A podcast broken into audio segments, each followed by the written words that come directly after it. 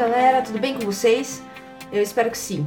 Bom, por uma questão de solidariedade, saúde pública e respeito, em razão da pandemia do Covid-19, vocês sabem que as instituições de ensino suspenderam as nossas aulas presenciais e pediram para que passássemos o conteúdo para vocês pelos ambientes virtuais. Assim sendo, surgiu a ideia de continuar nossos estudos sobre criminologia crítica em podcast. Sejam então muito bem-vindos e muito bem-vindas ao podcast Crime, Pena e Criminologia. E para quem não me conhece, quem não é meu aluno, eu sou a professora Tiemi Saito, sou especialista em Direito Público e em Criminologia e Política Criminal. Eu também sou mestre em Direito, cuja dissertação eu busquei analisar o sistema punitivo e a crise da ideologia legitimante do cárcere.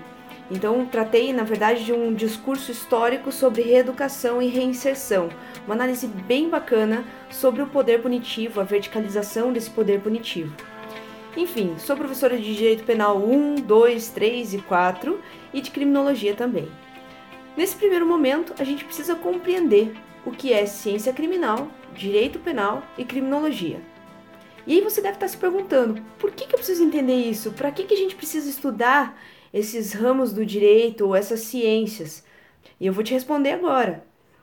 Veja, a gente precisa estudar isso, estudar essas ciências, essas compreensões, para que a gente possa enfrentar com um pouco mais de responsabilidade a questão criminal e talvez um pouquinho menos de paixão deixar de repetir tudo aquilo que a mídia e o senso popular grita de que bandido bom é bandido morto, de que a pobreza é ou não causa do crime, ou que os pobres procuram o crime, quando na verdade ocorre exatamente o contrário. O crime, enquanto criminalização secundária, é que procura os pobres, já disse a professora Vera Malaguti Batista. A gente sabe que os estudos que investigam a violência, a barbárie, a criminalidade são os que mais fascinam, não apenas a grande maioria dos acadêmicos, como também a sociedade de modo geral. Por que, que isso acontece? Isso se dá principalmente em razão da sociedade, em troca da segurança pessoal de cada indivíduo, da minha e da sua, a gente abre mão da nossa própria liberdade e aliena então ao Estado o poder para proteger e resguardar determinados bens jurídicos e também valores inafastáveis, ou que a gente considera como inafastável, do contrato social. Aquele contrato social lá cuja ideia vem de Hobbes, lembra disso? Então veja, será que tem diferença entre esses campos de estudo, direito penal, criminologia? Será que, será que tem alguma diferença nisso? Ou quem será que estuda a questão criminal? A primeira resposta que nos vem à mente é aquele que faz direito, aquele que gosta de direito penal, aquele que estuda direito penal, ou o próprio advogado, promotor, o juiz criminal. Mas para para pensar um pouquinho. Será que essas pessoas têm mesmo autoridade no assunto criminal, na criminalidade ou na criminalização? A gente bem sabe que o direito, de forma geral, ele se divide em alguns ramos. Então a gente sabe que a gente estuda lá direito civil, direito trabalhista, direito administrativo, constitucional e por aí vai, né? Mas veja que também o direito, a cada dia ele se especializa mais e mais. De forma que não há hoje, não existe hoje um profissional qualificado que lide com todo o direito em profundidade. Como não há também médico algum que domine todas as especialidades. Já viu isso? Não é possível, né? Dessa forma, Raul Zaffaroni nos explica: o direito penal é um desses ramos que se ocupa de trabalhar a legislação penal para projetar o que chamamos de doutrina jurídico-penal. Isso é, na verdade, o direito penal ele busca projetar a forma com que os tribunais devem resolver os casos, né, os casos práticos, de maneira ordenada, ou seja, não contraditória. Não é possível que se resolva uma questão contrária a outra, que trate do mesmo objeto, das mesmas circunstâncias. Assim, a gente pode dizer que a ciência do direito penal se ocupa de interpretar as leis penais de modo harmônico para facilitar a tarefa dos juízes, promotores, defensores, advogados, enfim. O trabalho então consiste aqui, basicamente, na interpretação de texto como um método bastante complexo, que se chama dogmática. E para quem você que não sabe o que é dogmática, já vamos explicar aqui que é um conceito importante. Então, se você puder, anote. Aqui a ideia de dogmática jurídica é a de que cada elemento em que a lei é decomposta deve ser respeitado como um dogma, visto que, ao contrário, não se interpretariam a lei, mas sim a criariam ou modificariam. Então, o, o sentido da lei não deve ser alterado, é por isso que é chamado dogmática jurídica.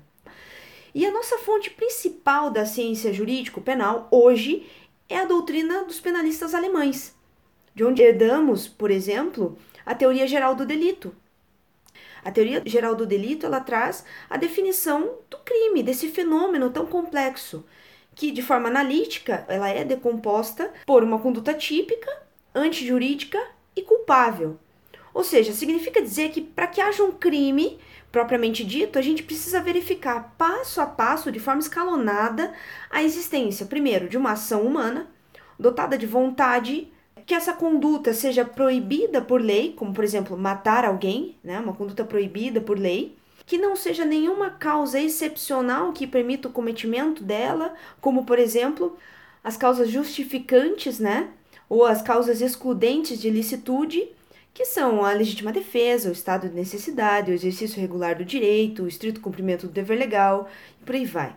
E por último, que essa conduta seja culpável, ou seja, que seja reprovável pelo autor. Por exemplo, ele não pode estar sendo coagido moralmente no, na, no momento do cometimento do crime. Talvez esse, esse conceito tenha ficado um pouco confuso para você, eu vou te explicar melhor. É o caso em que um agente sob a posse da filha do bancário, liga para esse bancário e ordena que ele desvie milhões de reais para uma conta indicada, seja lá qual for, sob ameaça de matar a filha dele. O que significa dizer que naquele momento, aquele bancário, ele cometeu uma conduta típica, né, uma conduta humana, dotada de vontade, ele quis fazer aquilo, né? Ele não tinha nenhuma causa excludente de ilicitude. Porém, ele não era culpável naquele momento. Por quê? Porque ele estava sofrendo uma coação moral irresistível. Essa noção é uma noção própria da teoria geral do delito que advém lá das ciências jurídico-penais, que a gente aprende e analisa nos estudos de direito penal. Mas veja, você tem que concordar comigo que a existência e a manutenção do sistema de justiça criminal ele deve se justificar por alguma razão. Por que, que a gente estuda o direito penal? Por que, que é interessante compreender isso? Será que é só para comentar e compreender aí as, as notícias dos jornais, como o da Atena e etc? Não, não é só para isso, né? A gente precisa compreender a, a, questão do sistema de justiça criminal, mas acima de tudo a gente tem que entender para que, que serve o sistema de justiça criminal. Ou seja, qual que é o sentido e o fim da pena? Para que, que serve a pena em si? Se a gente parar para pensar, o discurso jurídico penal ele se constrói e reconstrói ao longo da história das penas, cada vez que ele é deslegitimado, ou seja, cada vez que ele é colocado contra a parede, cada vez que ele é questionado e perde a sua legitimidade. Então pense, dentre os discursos aí jurídico-penais sobre a pena, a gente tem que a pena servia para pagar pelo crime cometido, servia para repreender, reeducar, ressocializar, consertar, tornar dócil o delinquente para que ele possa conviver em sociedade, ou restabelecer a ordem jurídica e a confiança na lei penal. Mas será que tudo isso funciona? Será que na prática você, eu, a nossa família, a nossa vozinha, a nossa mãe, será que essas pessoas confiam no sistema penal? Às vezes a gente ouve muito que ah, o direito penal aqui não funciona, no Brasil não funciona, o Brasil não sabe punir.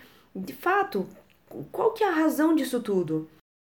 A grande questão é que há um abismo tremendo entre as teorias que justificam a pena e que trabalham por si no âmbito do dever ser e as funções exercidas pelas agências punitivas, ou seja, pelo próprio sistema de justiça criminal, que por sua vez atuam na realidade letal do ser, dos sistemas penais concretos, na vida que a gente leva aqui, né, na vida real. E é sobre essa profunda discrepância que a criminologia crítica se debruça e busca estudar e compreender. Então a gente precisa agora delinear um pouquinho, de maneira histórica, como que se dá essa relação entre direito penal, teoria da pena e a criminologia, tá bom? Então acompanha comigo, não se perde aí não, tá? Se puder, vai anotando e, e também busque pesquisar um pouquinho mais sobre isso. Então, no primeiro momento, a gente tem um, um direito penal clássico. Nesse momento do direito penal clássico, ele também coincide com a teoria penal absoluta, que é a teoria da pena absoluta também conhecida como retributiva. Antes de fazermos qualquer apontamento, é importante lembrar que as exigências de controle sobre o direito penal são um fenômeno da sociedade moderna, ou seja, um tanto quanto recente, de maneira que a primeira teoria que buscou justificar a imposição da pena, sanção, sobre aqueles que transgridem a lei surgiu num contexto iluminista do contrato social. Foi a tipologia absoluta da pena, ou também chamada retributivista. Nesse momento, a pena possuía uma finalidade autônoma, não tinha qualquer razão social. O crime aqui representava mera quebra do contrato social, e a consequência jurídica seria a pena. No caso, nesse momento histórico, o próprio suplício, as penas elas eram corpóreas, né? elas caíam sobre o corpo do sujeito que praticava o crime, como uma, uma espécie de indenização pelo mal praticado. Veja que a gente traz uma, uma relação um, um tanto quanto civilista de quebra de contrato aqui. Sobre o assunto, o professor Salo de Carvalho, ele sustenta que, nesse momento, a relação entre crime e pena se estabelece a partir de uma noção de dívida, é uma lógica obrigacional. Essa lógica que fixa a necessidade de reparação do dano em razão de um suposto ou uma espécie de inadimplemento. Quem não sabe o que é inadimplemento é uma, uma espécie de descumprimento das regras, e nesse caso das regras sociais. Então, aparentemente, a gente está falando de um contrato social e que há um sujeito que quebra esse contrato. E em razão da quebra desse contrato, que é o cometimento do crime, ele tem aplicada a ele uma sanção, uma pena. Então é uma forma de indenização, entre aspas. A autodescrição do direito penal clássico, na era do Iluminismo, século XVIII, XIX mais ou menos, vê o direito penal predominantemente como meio de garantia das liberdades burguesas contra a arbitrária justiça feudal. Então, além de toda essa análise do momento, contexto histórico do direito penal, também um contexto político-econômico. Esse foi um momento histórico no qual o direito penal era regido pela teoria absoluta da pena, diante da qual a função era meramente a função da pena era meramente retributiva, ou seja, de retribuição mesmo. O direito penal servia à retribuição do fato, expiação dos pecados, a compensação da culpa. Então vigorava exclusivamente a ideia de sancionar a infração contra o direito, como uma espécie de garante da segurança de liberdade de todos os cidadãos. Três correntes filosóficas merecem especial destaque dessa doutrina, quais sejam a de Kant, Hegel e Lesch. Então, olha, de maneira sintética, o retributivismo kantiano, ele sustenta que a lei penal é um imperativo categórico, que deve ser respeitado sob quaisquer condições. E, nesse sentido, não haveria qualquer justificativa para o não cumprimento da lei. É por isso que a pena criminal, aqui nesse momento histórico, ela tem como exclusivo objeto a imposição de um mal decorrente da violação do dever jurídico, encontrando nesse mal, que é a violação do direito, sua devida proporção e a própria justificação. É desse modo que a pena devesse ser compreendida apenas como absoluta retribuição à culpabilidade do agente, o que a torna, em tese, proporcional ao dano provocado. Então veja que é uma retribuição efetivamente. Para Kant, a pena é vista como castigo necessário, proveniente de uma exigência ética irrenunciável da execução de determinada conduta reprovável, que merece igual consequência sancionatória do Estado.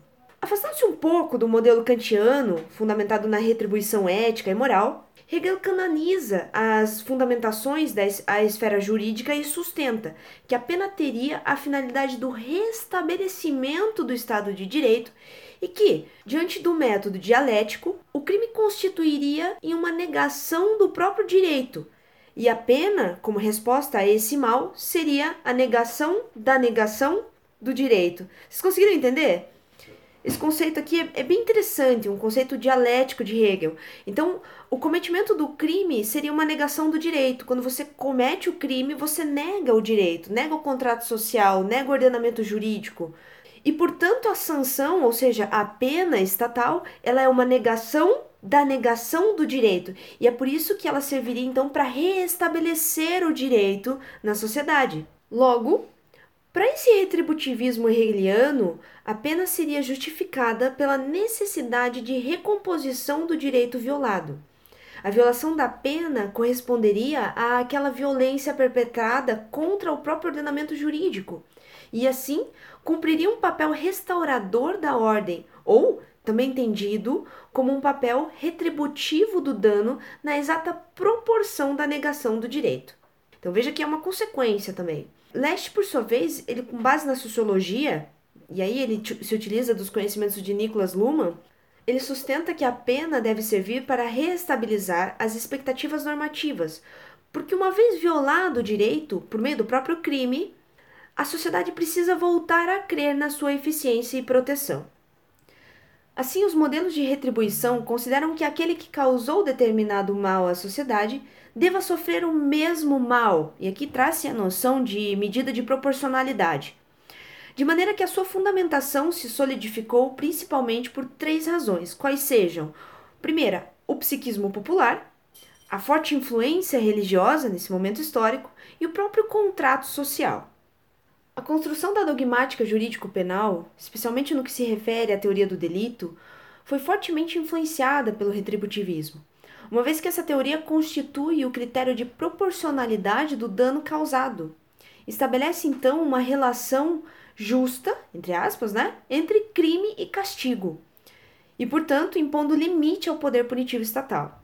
Por outro lado, é importante destacar o posicionamento de Sanchez Rubio ao considerar a crença na suposta existência de um nexo de causalidade essencial entre culpa e castigo uma redução arcaica que tende a naturalizar e normalizar a pena como sanção por excelência, tornando-a evidente, inquestionável e evitando possibilidades não punitivas de resposta às situações problemáticas.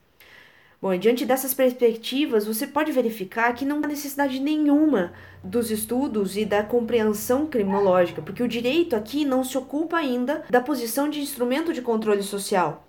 E a pena, por sua vez, ela é mera retribuição de um mal causado, crime.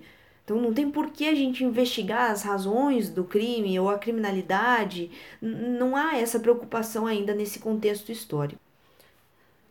Partindo para um segundo momento, em meados da década de 1970, torna-se evidente, notório o desgaste das teorias retributivistas ou absolutas, que a gente acabou de comentar.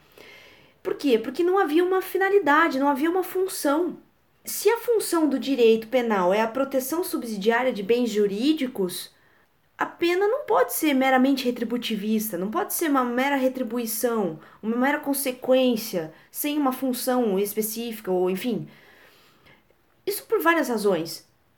Isso porque, primeiro, o direito penal sempre chega atrasado. Sabe aquele cara que chega atrasado? Esse é o direito penal. O direito penal, muito embora ele busque proteger bens jurídicos penalmente relevantes ou bens jurídicos é, é, é, importantes para a nossa sociedade, ele sempre chega atrasado. No crime de homicídio, o direito penal chega quando? O direito penal chega quando a pessoa já morreu.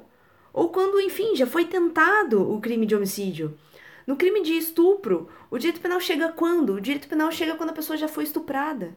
E por aí vai, vários são os exemplos que eu poderia dar aqui. Ele não consegue impedir a ocorrência do fato criminoso. E por outro lado, a pena prospera apenas no sentido de o Estado tomar para si a vingança da vítima.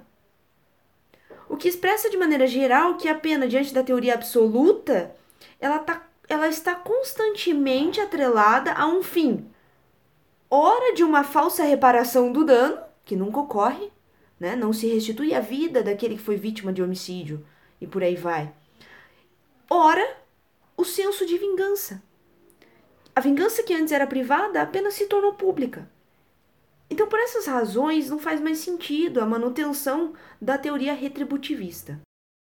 Rompendo com o pensamento retributivista, Beccaria desenvolve uma teoria da pena baseada em critérios utilitaristas cuja finalidade pode ser equacionada na máxima de proporcionar a máxima felicidade ao maior número de pessoas. Olha que bacana. No sentido de que é melhor prevenir os crimes do que ter que puni-los. Não faz sentido para você? E nas palavras dele, todo legislador sábio deve procurar antes impedir o mal do que repará-lo, pois uma boa legislação não é senão a arte de proporcionar aos homens o maior bem-estar possível e preservá-los de todos os sofrimentos que lhes possam causar. Isso Beccaria escreveu em 1959. Outra máxima que deve ser adotada nesse momento do nosso estudo é a importantíssima reflexão acerca da pena que von Litz levantou para gente. Olha só. A visão dominante determina a pena para fato realizado por nenhum autor, ou seja, as suas penas correspondem ao conceito de crime, a abstração de que a legislação e a ciência construíram de fatos concretos. Pergunta-se: o que merece o furto? O que merece o estupro, o homicídio ou o falso testemunho? Em lugar de perguntar o que merece esse ladrão, este assassino, este perjuro, este estuprador. Essas análises deram ensejo uma efetiva reforma jurídico-penal. E a pena passou então a ter uma função também intimidatória, ou seja, ela estaria necessariamente atrelada à função político-criminal do legislativo, bem como condicionada também à eficácia do judiciário e do executivo, pois a aplicação inequívoca da pena é o que garantiria o seu caráter simbólico. O que, que isso tudo quer dizer? Zaffaroni classificou aqui alguns modelos de prevenção, tá? E aqui surgem as teorias preventivas, ou também chamadas relativas da pena. E sobre as teorias preventivas, a gente já vai explicar um pouquinho melhor quais, quais seriam as funções delas dentro do direito penal. Ela se divide em teoria da prevenção geral da pena e teoria da prevenção especial. Já vou explicar isso aqui para vocês. Mas veja, o Zaffaroni acabou classificando os modelos de prevenção geral da pena em duas funções. Na primeira, se pretende que o valor positivo da criminalização atue sobre os que não delinquiram, ou seja, a prevenção geral da pena atua sobre todos aqueles que não delinquiram, que não cometeram crimes, tá? Essas são as teorias da prevenção geral. E que, por sua vez, elas se subdividem em negativas e positivas. Negativas no sentido de dissuadir, ou seja, de estimular a não cometer crime. E positivas no sentido de reforçar a vigência do direito penal. Enquanto que, por outro lado, a teoria preventiva especial formaliza a segunda vertente, diante da qual o referido valor atua sobre aqueles que delinquiram, aqueles que cometeram o crime, e ela também se subdivide em negativa e positiva. A negativa seria a noção de que a pena serve para neutralizar o agente que cometeu um crime. É a ideia de que aquele que comete um crime é preso, ele está fora da rua, então ele não cometeria crimes. Enquanto que a teoria preventiva especial, ela formaliza uma segunda vertente no sentido de incidir sobre aqueles que delinquiram, aqueles que cometeram crimes. Ela atua também de forma negativa e positiva, e de forma negativa, ela serve para neutralizar. Significa dizer que aquele que cometeu o crime e que é colocado no cárcere, ele não comete mais crimes, porque ele está preso. E aí você que vai julgar se isso funciona ou não. Mas a teoria preventiva especial positiva, por outro lado, serve, em tese, na sua fundamentação teórica, para ressocializar, reeducar e reinserir o indivíduo que cometeu um crime. Em outras palavras, as teorias da prevenção geral buscam tendo a pena criminal como exemplo, inibir a prática de crimes daqueles que não cometeram delitos. Isso se dá de duas formas. Primeiramente, por meio de desestimular potenciais delinquentes, que é a prevenção geral negativa, ou seja, se eu pensava em cometer um delito, em cometer um assalto, um roubo ou um furto, seja lá qual crime for, e eu vejo no jornal que aquele que cometeu foi preso, eu deixo de cometer. Por quê? em razão dessa prevenção geral negativa, porque o direito penal me desestimula a cometer o delito que eu queria. Eu vi que aquele que cometeu foi preso, então eu não querendo ser presa, eu também não cometo. Por outro lado, dentro da teoria da prevenção geral positiva, o direito penal ele vem a reforçar a confiança da população, ou seja, de todos nós que não delinquimos ainda, em tese, né? É, no ordenamento jurídico ou seja, de que o direito penal funciona. A prevenção especial, por sua vez, ela se destina àqueles que cometeram crimes, tá? Aquele que furtou, aquele que roubou, aquele que traficou, aquele que matou, aquele que estuprou. E ela também se fraciona em duas vertentes. A primeira delas, que é a prevenção especial negativa. Ela neutraliza o delinquente para que durante o cumprimento da pena ele não possa ou não consiga cometer novos delitos tá? Então, em tese, aquele que cometeu um crime de furto, a partir do momento que ele está preso, encarcerado, ele não tem a possibilidade, ele não consegue cometer o furto novamente, porque ele está preso.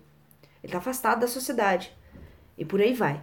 Por outro lado, a prevenção especial positiva afirma pra gente que por meio da pena a gente consegue ressocializar aquele indivíduo que cometeu um crime. A gente consegue reeducá-lo ou reinseri-lo na sociedade.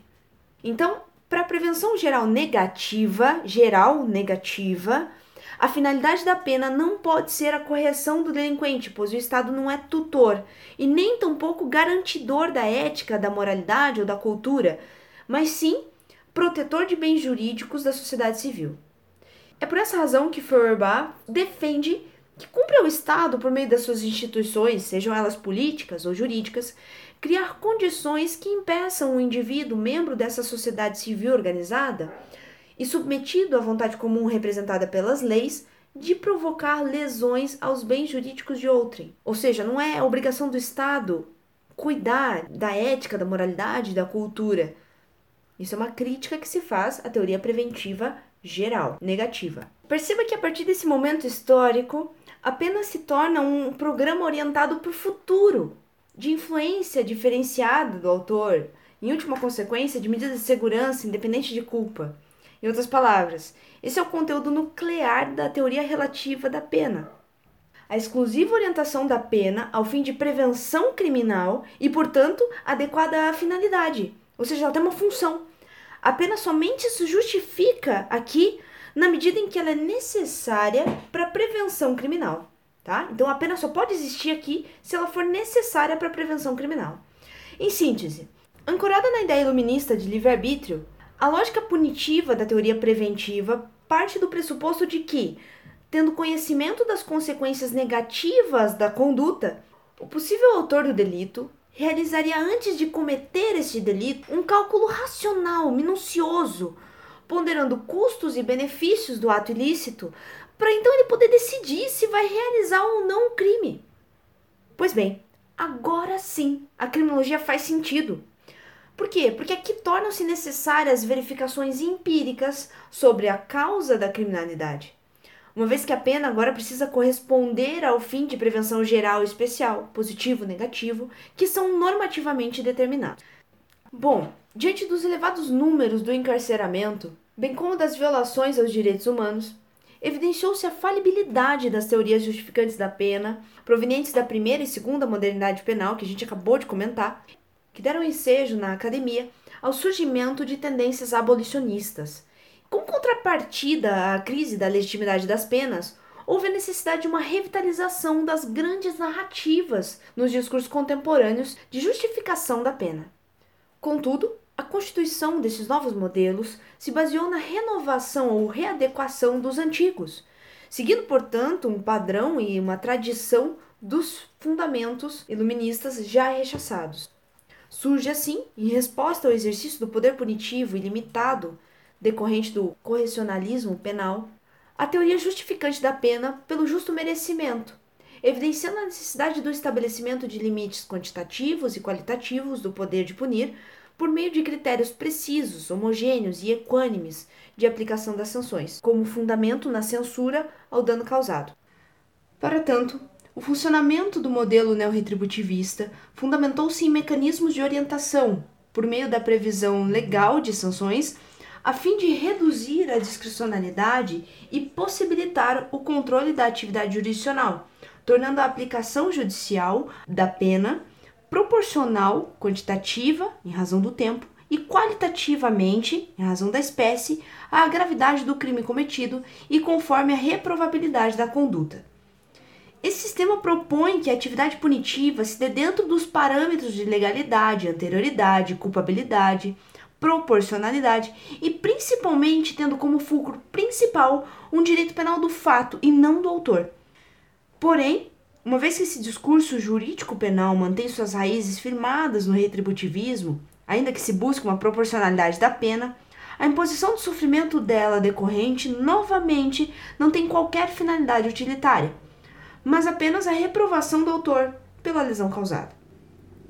Saulo de Carvalho explica que a crise do correcionalismo deflagrou o cenário teórico de fragmentação decorrente da proliferação de discursos híbridos e o reposicionamento de perspectivas já desgastadas, que por sua vez projetou a crise dos próprios paradigmas nas ciências criminais e abriu alas ao populismo punitivo com um consequente grande encarceramento. Sobre o assunto, Pavarini sustenta que a nova penologia se desenvolve a partir da pulverização da cultura repressiva nas falas da população. Não sei se você já ouviu alguma coisa sobre isso. Difundida pelos meios de comunicação e incorporada por importantes teóricos da comunidade acadêmica. Ou seja, a edificação do punitivismo surge de uma cultura populista, onde a pena se legitima a partir do senso comum. O novo discurso gerencialista, inspirado nos regimes de tolerância zero, foi gestado nos Estados Unidos ainda na década de 90. Para essa corrente, o criminoso seria uma espécie de consumidor oportunista, cujo agir delitivo estaria pautado em um cálculo racional entre bônus provenientes da sua conduta violadora da norma, ou seja, do cometimento do crime, e o ônus da possibilidade da pena, e assim alta probabilidade de prisão em consequência, diminuiria as taxas de criminalidade. E nesse sentido, torna-se necessário identificar os potenciais infratores ou criminosos profissionais, pois são eminentemente grupos de risco, e assim neutralizá-los, utilizando-se do direito penal.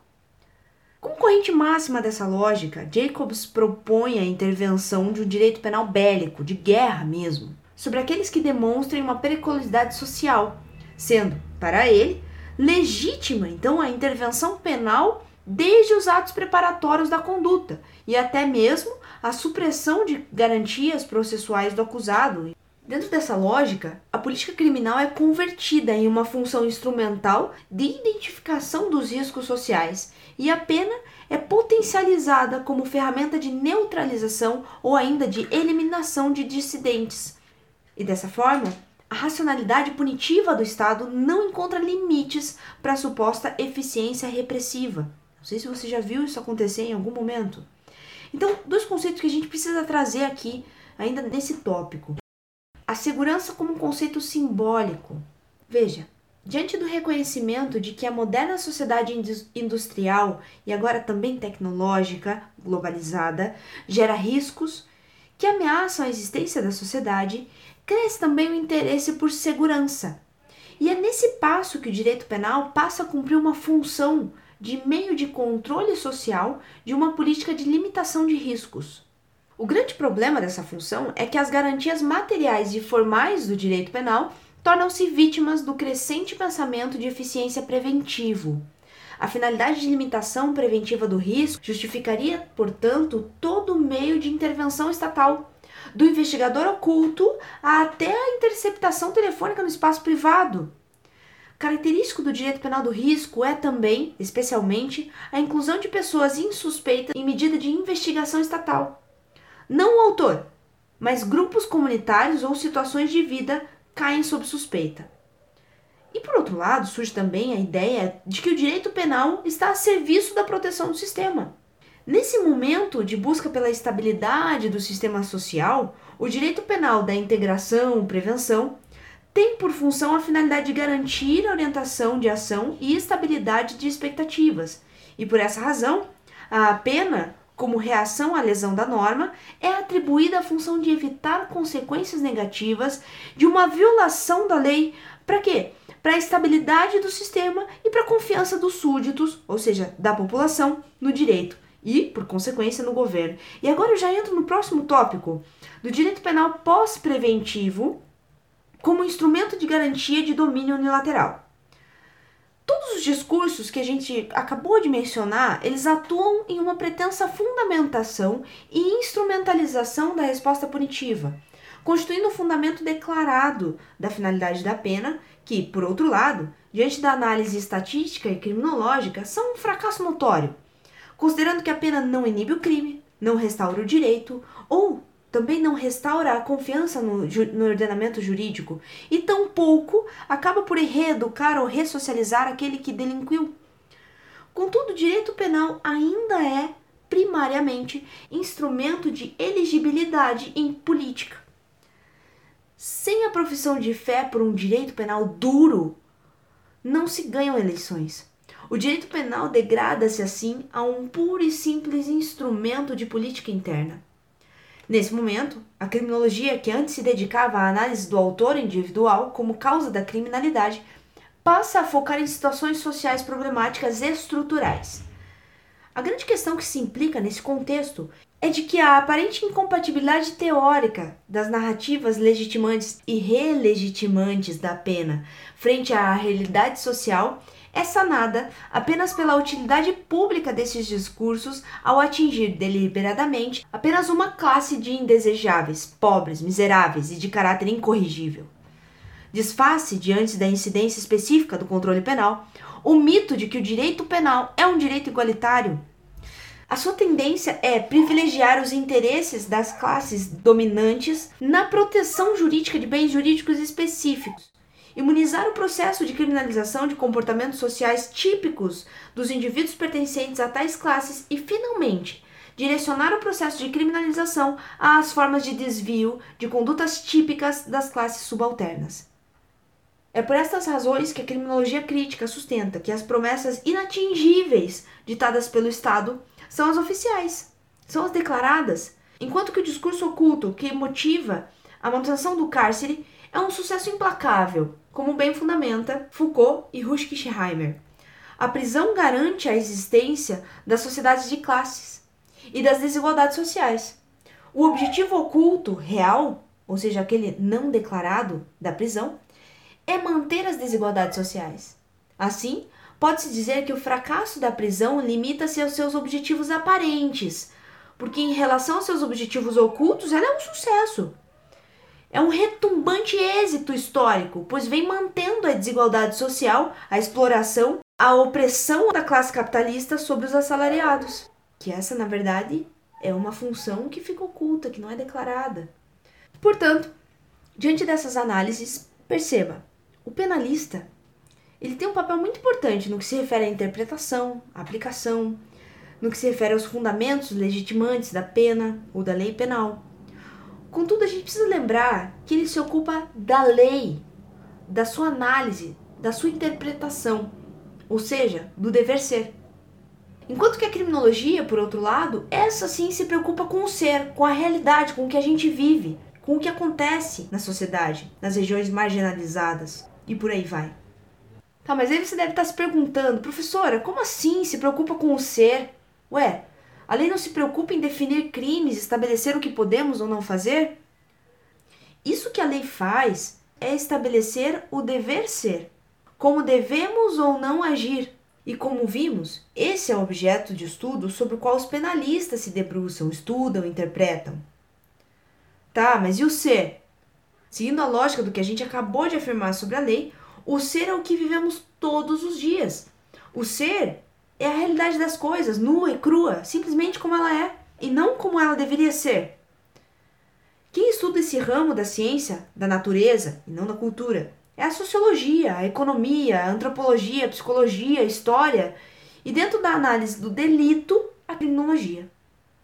Quando falamos de criminologia, sem atribuir a ela qualquer característica, ou seja, a criminologia clássica, Falamos de uma ciência que, por meio do estudo do crime, do criminoso e da criminalidade, ela busca justificar o exercício do poder punitivo, ainda que verticalizado, vertiginoso e seletivo, a fim de justificar, por consequência, as políticas criminais adotadas pelo Estado. Assim sendo, pode-se dizer que a criminologia, entre parênteses clássica, como ciência da explicação da criminalidade e do controle da criminalidade, sempre se esforçou em contribuir para as variáveis exigências sobre o direito penal em posições de ajuda científica, ou seja, ela se relaciona com a luta pelo poder e a necessidade de ordem, mas aqui a criminologia clássica ela busca justificar e fundamentar o exercício do poder punitivo, as ações do Estado, as políticas públicas ou as políticas criminais adotadas pelo Estado para a solução dos conflitos sociais. A criminologia crítica, por sua vez, ela se debruça sobre as análises sociais, econômicas, políticas, históricas e antropológicas, não ouvindo apenas o discurso dos vencedores, mas também daqueles que perderam ao longo da história para indagar, em todos os momentos históricos, os pressupostos de validade, os efeitos e as intenções do direito penal, para demonstrar, por meio de uma compreensão mais aprofundada, as raízes.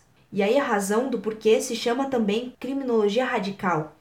porque ela investiga as raízes do problema social para combater os abusos que o poder punitivo exerce sobre as classes menos favorecidas, com base em uma política criminal violenta e punitivista muitas vezes. E aqui a gente precisa abrir um parênteses. Professora, mas eu não sei nem o que é política criminal. A gente pode dizer que a política criminal seria um conjunto de princípios e recomendações que se impõe para a reforma ou transformação da legislação criminal e dos órgãos encarregados da sua aplicação, mas que são, sobretudo, frutos também do incessante processo de mudança social, dos resultados que apresentem as novas ou antigas propostas do direito penal, das revelações empíricas propiciadas pelo desempenho das instituições que integram o sistema penal, dos avanços e das descobertas da criminologia e por aí vai. E é por isso que o professor Jaré Cirino sustenta que parece não haver uma contradição entre a dogmática penal e a política criminal, que se comportam como faces de uma só e mesma moeda, integradas numa relação recíproca de complementação. Isso significa dizer que a dogmática penal é a sistematização de conceitos extraídos de uma dogmática específica para racionalizar a sua aplicação. Enfim, toda essa compreensão acerca do que sejam as ciências criminais, o direito penal, as teorias da pena, a criminologia e, por fim, como veremos mais adiante, também com maior profundidade, a criminologia crítica, tudo isso é essencial para que a gente possa verificar onde a gente se localiza no presente estudo e quais são as funções e as finalidades do sistema de justiça criminal, tanto ao longo da história quanto no nosso momento atual. Ao compreender o desenvolvimento e a manutenção do sistema de justiça criminal, a gente pode perceber que as ciências criminais, como nenhum outro ramo do direito, elas expõem de forma incontornável as feridas da cultura ocidental e do processo civilizatório. Isso quem disse não fui eu, foi o Saulo de Carvalho. Entenda, a criminologia, ela não é um estudo recente, mas ela é sim um saber poder que na sua origem buscou investigar quais seriam as causas do delito. Tá? Se você quiser pesquisar, procure aí por criminologia etiológica. E também buscou investigar quais eram os criminosos. Essa compreensão, a princípio médico-jurídico, introduzida pela Inquisição, ela fez com que demonólogos, exorcistas e médicos traçassem as primeiras considerações acerca da questão criminal mas isso será assunto do nosso próximo tópico. Nosso próximo tópico a gente vai analisar Malhus Maleficarum, também chamado de o martelo das feiticeiras. Se você quiser, dá uma procurada aí, dá um Google para você ficar por dentro dos nossos próximos comentários. Bom, é isso aí, galerinha. Espero que vocês tenham gostado e agradeço quem me ouviu até aqui. Se você tiver algum comentário, observação ou sugestão, me manda pelas redes sociais, que na medida do possível eu respondo vocês. Conto com você na nossa próxima aula. Um grande abraço virtual nessa era de coronavírus. Até mais!